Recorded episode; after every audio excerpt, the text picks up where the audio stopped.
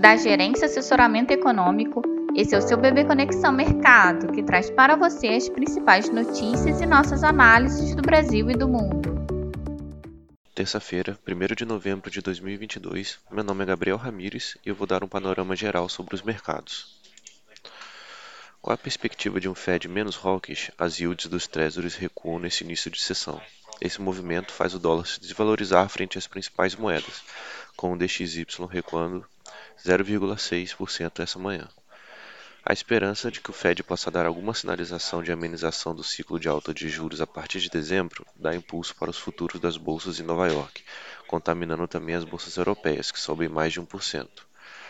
O dólar mais enfraquecido, junto com a perspectiva não confirmada de possível fim da política de Covid-0 na China, favorecem a alta das commodities, especialmente algumas metálicas, como o minério de ferro e o cobre. O mercado ainda opera em dúvida quanto ao comportamento da atividade, inflação e intensidade do aumento de juros por parte do Fed, o mercado se comportando de forma distinta verificada na sessão de ontem. No dia de hoje, a expectativa é mais otimista quanto a uma pivotagem por parte da autoridade monetária americana, com a diminuição do passo do aumento de juros. Apesar da divulgação de importantes indicadores de atividade, acreditamos que o mercado não deve alterar sua direção até o final do dia.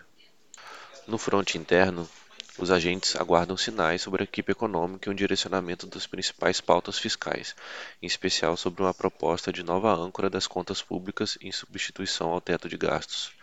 Em outra vertente, os protestos de caminhoneiros em algumas estradas são monitorados. Assim, após uma sessão de ganhos, os investidores podem adotar uma postura mais defensiva, acompanhando o andamento de algumas questões políticas internas. Com isso, o Ibovespa pode embolsar alguns ganhos, o dólar se valorizar frente ao real e a curva de juros agregar prêmios de risco em todos os prazos, refletindo a alta do dólar e as incertezas locais.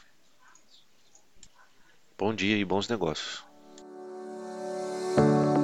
Por fim, lembramos que essas informações refletem somente expectativas e por isso a instituição não se responsabiliza por eventuais perdas financeiras.